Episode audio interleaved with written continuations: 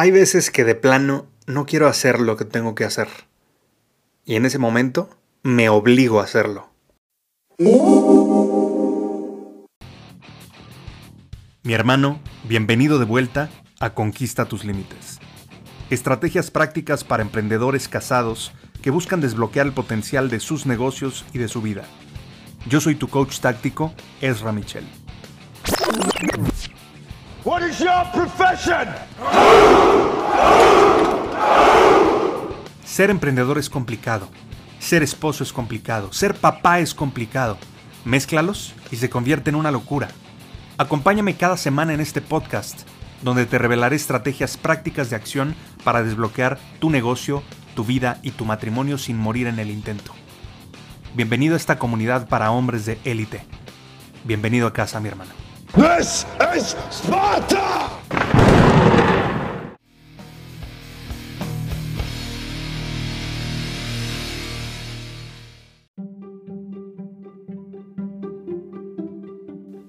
Yo creo que a todos nos ha pasado en algún momento.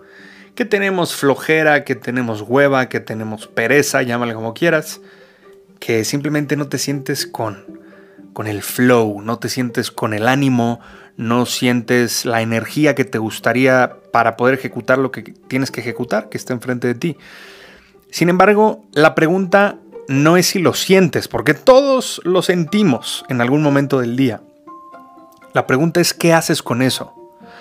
Porque fíjate, si tú le das carta abierta a tu mente de hacer lo que se le dé su gana, el problema es que más adelante ya tu mente va a estar completamente configurada para ganarte, para hacer lo que le dé su gana. Y el problema de esto es que pues no nos ayuda a nuestro crecimiento, no nos ayuda a nuestro desarrollo, no nos ayuda a lograr los objetivos que nos gustaría lograr. Entonces, hoy te quiero compartir un hack, te quiero compartir un consejo interesante que te puede ayudar a vencer la flojera, la hueva, la pereza en cualquier momento con algo súper sencillo, pero que tiene muchísima ciencia detrás. ¿Sí? Y de hecho hay un libro completo sobre este, este punto. Una de mis maestras, la señora Mel Robbins, que es una súper, súper, súper coach que, bueno, a mí me ha ayudado mucho en muchas cosas, tiene un libro espectacular que se llama The Five Second Rule, la regla de los 5 segundos. Y habla esta mujer de que, bueno, ella durante mucho tiempo, cuando vivía en Boston, que pues en Boston hace mucho, mucho frío, dice que cada vez que se quería levantar, que cada vez que, que sonaba el despertador, ella lo posponía, lo posponía, lo posponía. Hasta que un día aplicó lo que después llamó la regla de los 5 segundos y por primera vez pudo vencer a su mente. Se dio cuenta sin querer que la mente tiene una ventana de 5 segundos antes de cargarse por completo. ¿A qué me refiero con esto? Imagínate que tu mente o tu cerebro fuera una computadora. Y cuando prendes una computadora, pues le toma unos ciertos segundos, en algunos casos algunos minutos, este, depende de qué computadora sea, eh, emprender. Entonces, antes de que esté completamente prendida o antes de que esté completamente cargada con todos sus programas y demás, pues pasan algunos segundos. Entonces, Mel Robbins se dio cuenta que existe esa ventana de 5 segundos en promedio en la mayoría de la gente, en donde nosotros podemos tomar una decisión diferente antes de que el cerebro tome el control. ¿Sí? Entonces es importante en este sentido que entiendas cómo funciona la regla de los 5 segundos. De esto te he hablado en algunos otros episodios atrás eh, de diferente manera, pero bueno, hoy te lo voy a poner muy claro y muy estratégico para que lo puedas usar cada vez que lo necesites.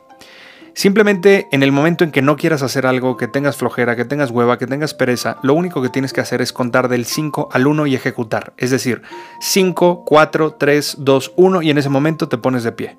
5, 4, 3, 2, 1 o en ese momento te sientas si estás en la cama, si estás apenas abriendo los ojos. Y 5, 4, 3, 2, 1, te pones los tenis y vámonos.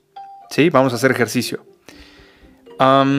mientras menos pienses, mejor. Seguramente te ha pasado que le das carta abierta a tu mente y tu mente toma el control y entonces te empieza a contar una historia que casualmente justifica perfectamente eh, el no ejecutar lo que hay que ejecutar. ¿Sí? Y te compras una historia que te contaste en ese momento.